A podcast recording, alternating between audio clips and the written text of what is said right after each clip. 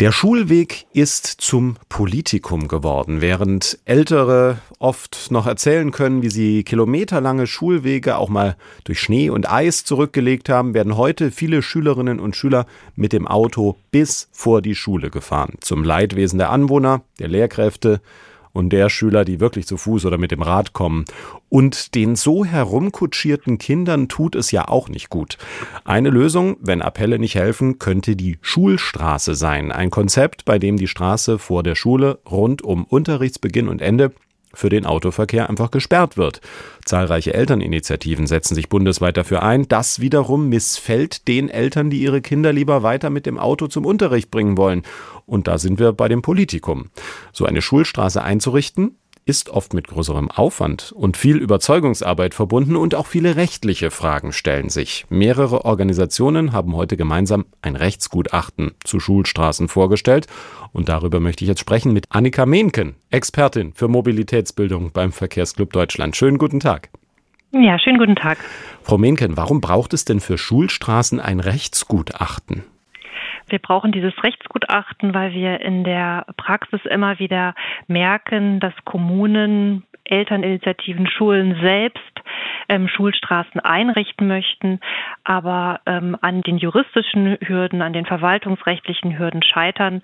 Und genau hier wollten wir ansetzen und Hilfestellung leisten. Und was steht in diesem Gutachten nun für Nichtjuristen knapp zusammengefasst drin? Das aktuelle Gutachten zeigt ähm, die rechtlichen Möglichkeiten der Kommunen bei der Einrichtung von Schulstraßen. Und jetzt wird es interessant auf Basis von Straßenverkehrsrecht und Straßenrecht auf. Das sind also zwei unterschiedliche Möglichkeiten, Ansätze. Können Sie das ein bisschen äh, ausführen, wo da die Unterschiede zwischen beiden Varianten liegen? Ja, ähm, im Straßenverkehrsrecht kommt es zum Beispiel darauf an, Straßensperrungen für Autos anhand der örtlichen Gegebenheiten und der Gefahrenlage gut zu begründen. Das ist also die sogenannte qualifizierte Gefahrenlage, die hier der Maßstab ist. Und da gibt es dann Möglichkeiten, wenn man das begründet hat, dass auch äh, vor Ort dann umgesetzt werden kann. Zum Beispiel äh, wäre Möglichkeit eins, einen Verkehrsversuch zu machen oder eine Fahrradstraße einzurichten. Das wäre so das, was das Straßenverkehrsrecht angeht. Und beim Straßenrecht ist es eben möglich, eine sogenannte Teileinziehung zu machen, also den Bereich der Straße ähm, für einen anderen Zweck umzuwidmen, würde ich jetzt mal nicht juristisch formuliert sagen. Das heißt, rechtlich gibt es Möglichkeiten, sogar mehrere Schulstraßen einzurichten. Und wenn wir es mal gesellschaftlich betrachten, warum sind die sinnvoll? Ja, Schulstraßen machen den Schulweg sicherer, vor allem dann die letzten Meter äh, vor den Schulen, indem sie die Autos dort fernhalten, wo es besonders gefährlich wird. Ne? Also der Fuß- und Radverkehr kann ja nach wie vor passieren.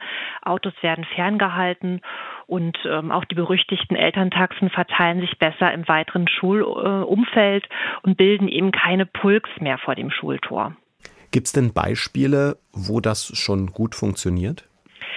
Ja, also die Beispiele kommen tatsächlich in der in der großen Zahl, äh, vor allen Dingen aus dem europäischen Ausland, äh, Österreich mit Wien äh, schon verschiedene Schulstraßen, Paris, Barcelona über 200. Also das sind die die großen Player.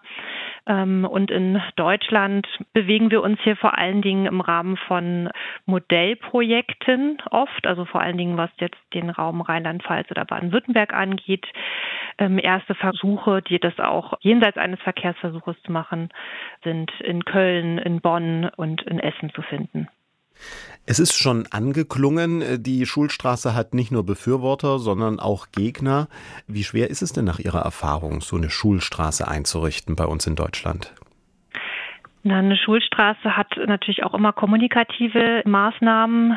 Das heißt, wir müssen äh, versuchen, mit den Eltern, mit allen den Beteiligten zu sprechen, die einzubeziehen und auf breiter Basis dafür zu werben, dass eben eine aktive, eigenständige Mobilität nicht nur gut für die SchülerInnen ist, äh, puncto Konzentration, Gesundheit, Selbstständigkeit, sondern eben auch für alle anderen äh, Verkehrsteilnehmenden und den AnwohnerInnen gute Dinge leistet.